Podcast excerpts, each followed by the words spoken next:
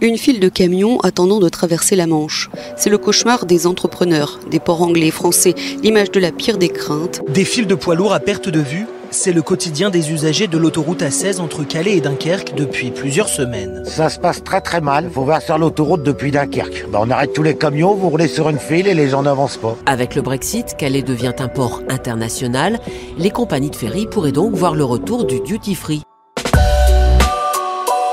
Libre-échange le podcast de l'actualité du business international. Ce programme vous est présenté par Olivier Jacquemont. Je suis accompagné de Thomas Zeroual, économiste, enseignant-chercheur à l'ESCE, École supérieure du commerce extérieur, et également intervenant à l'Université libre de Bruxelles, à la Sorbonne ou encore à l'Université de Lille.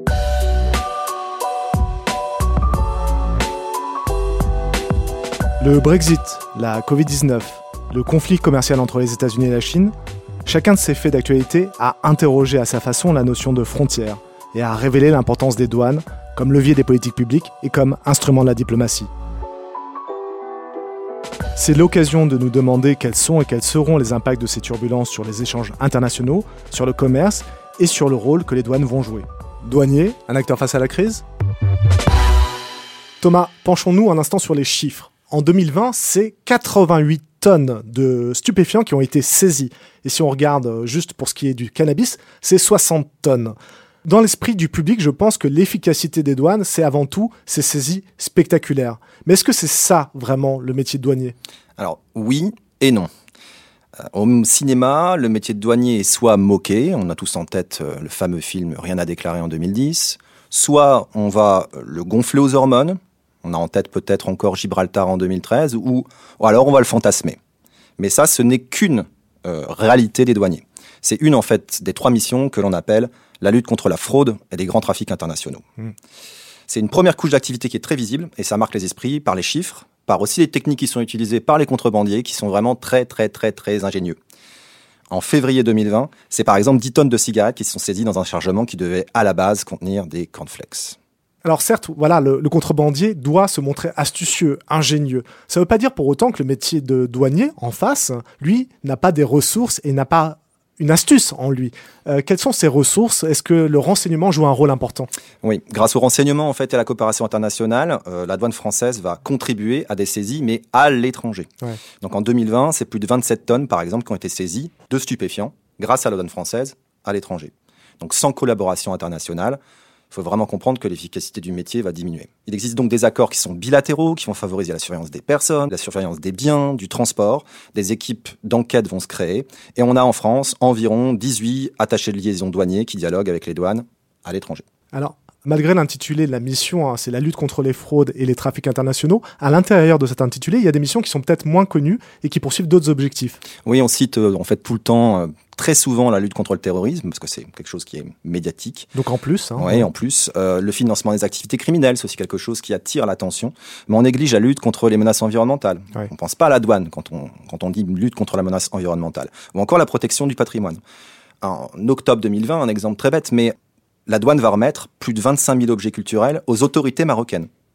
On ne peut pas dire que c'est fait vraiment grand bruit dans les médias. Euh, c'est une phase cachée du métier.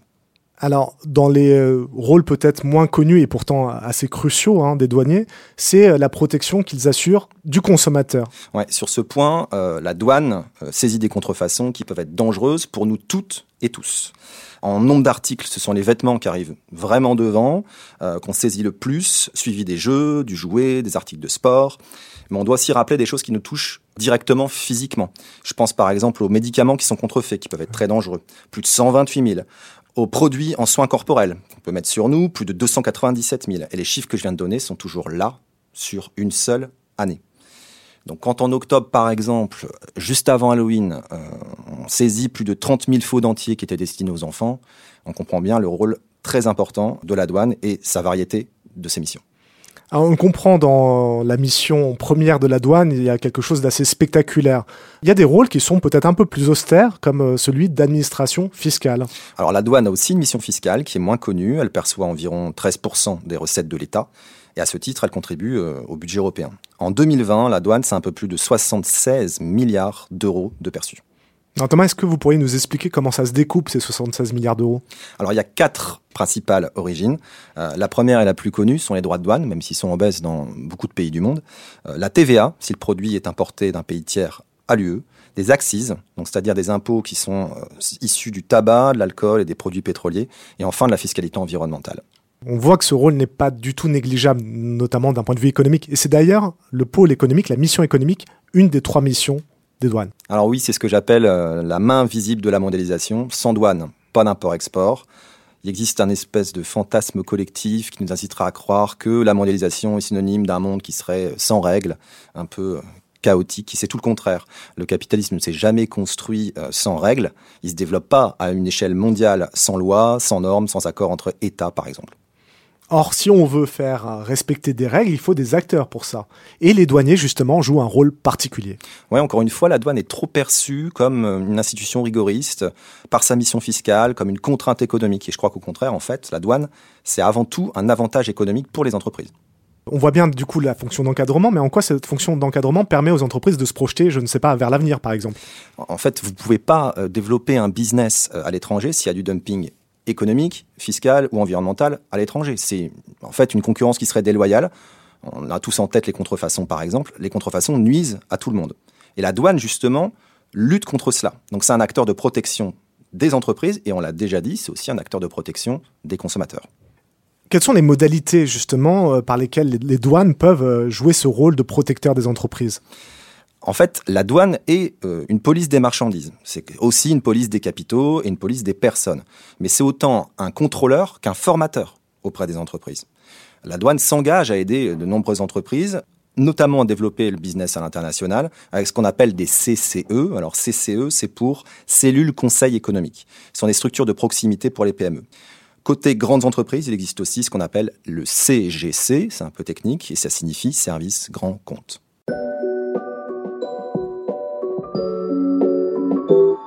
Donc on le voit, les douanes, ce ne sont pas seulement des euh, contrôleurs. Ils sont là pour faciliter, pour protéger les entreprises et les échanges. Néanmoins, on a vu dans la situation récente, hein, je pense au Brexit par exemple, qu'ils peuvent freiner les flux commerciaux. Oui, c'est tout à fait, mais ça c'est exceptionnel. En fait, la règle, c'est la fluidité. Les blocages, c'est l'exception. Il faut bien comprendre en termes de chiffres. Hein, c'est prouvé en 2016, un temps de dédouanement est de 3 minutes 52. Mmh. Quelques années plus tard, en 2020, il est de 2 minutes 31. Si vous remontez un peu en 2004, il est de 13 minutes. Donc on voit bien sur un temps court, un temps un tout petit peu plus long, que la douane a encore progressé. Simplement, face à l'augmentation du travail qui a de fait incité et poussé le Brexit, les douaniers ont fait ce qu'on appelle du zèle. Alors on l'a vu euh, à Calais, on l'a vu aussi à Paris avec les retards sur l'Eurostar. En fait, euh, les douaniers ont tout simplement fait des vérifications systématiques, des contrôles euh, systématiques obligatoires sur tout le monde. Donc on a bien un ralentissement des flux dans ce cas. Ils réclament en fait, face à cette hausse de travail, une hausse des effectifs et des moyens pour faire face justement à la suite de ce Brexit. D'autant que cette revendication d'effectifs accrus n'est pas nouvelle, elle remonte bien avant le Brexit. Hein. Oui, les douaniers depuis longtemps hein, réclament une augmentation du nombre de douaniers euh, qui a baissé. Donc ils avaient déjà constaté et fait remarquer une dégradation de leurs conditions de travail. Mais le Brexit signifie un retour d'une frontière. Et sans accord, les entreprises doivent déclarer le fret avant la frontière. Donc il faut bien se rendre compte que entre la Manche, donc entre l'Angleterre et Calais ou Dunkerque, c'est par exemple plus de 4 millions de camions par an qui la traverse. Le Royaume-Uni, il faut insister aussi là-dessus, euh, vis-à-vis de la France. Le Royaume-Uni, c'est le sixième client de la France, c'est son septième fournisseur. Donc il faut imaginer à minima un monde qui serait avec des droits de douane, avec euh, des formulaires administratifs à remplir, avec un ralentissement à la frontière et donc des coûts logistiques plus importants. On ne peut pas imaginer pourtant que euh, la situation reste en l'état et que cette situation reste aussi dégradée. On est dans un commerce international. Hein.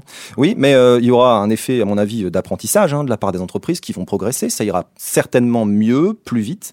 Mais euh, il y a quand même des secteurs français comme le vin, la bijouterie, on peut penser aussi à l'aéronautique, sur les données dont on dispose, qui sont récentes, mais on en dispose quand même, qui vont voir une hausse des prix. Donc là, vous avez deux organismes comme la CPME qui ont déjà alerté sur ce point, le MEDEF, ce compte organisme qui avait aussi alerté sur ce point. C'est contenté simplement ici de citer des secteurs, mais euh, que vont devenir les plus petites entreprises? Est-ce qu'elles vont arrêter de commercer avec le Royaume-Uni? Est-ce qu'elles vont euh, modifier euh, des trajectoires? Est-ce qu'elles vont modifier leur trajet? À voir. Alors quelles sont les solutions pour remédier à cette situation? En fait, on voit que ce que certains perdent, d'autres le gagnent. C'est-à-dire que le trafic entre le port de Cherbourg et le port de Rossler en Irlande du Nord explose. Donc il y a un contournement qui se passe. L'activité dans le port français a par exemple triplé. Et à l'inverse, les échanges entre Rossler et le Royaume-Uni ont eux été divisés par deux. Donc la douane s'en est déjà préoccupée pour faciliter justement les échanges. On a eu un énorme nombre de réunions, plus de 300 qui ont d'informations qui ont été euh, données. On a eu beaucoup de webinars aussi, plus de 40. Et la douane a beaucoup communiqué auprès des entreprises sur les nouvelles formalités à travers un dispositif qu'on appelait frontières intelligentes. Ils ont innové, ils se sont digitalisés, ils s'appuient sur la technologie, notamment sur la blockchain. Mais on, on, se demande à quoi peut servir la blockchain euh, pour les douaniers en fait? Alors la blockchain, elle sert surtout à recueillir des informations depuis la commande jusqu'au transport des produits dans un registre commun qui sera protégé. Oui, c'est ça, ça sécurise ces données-là. Exactement.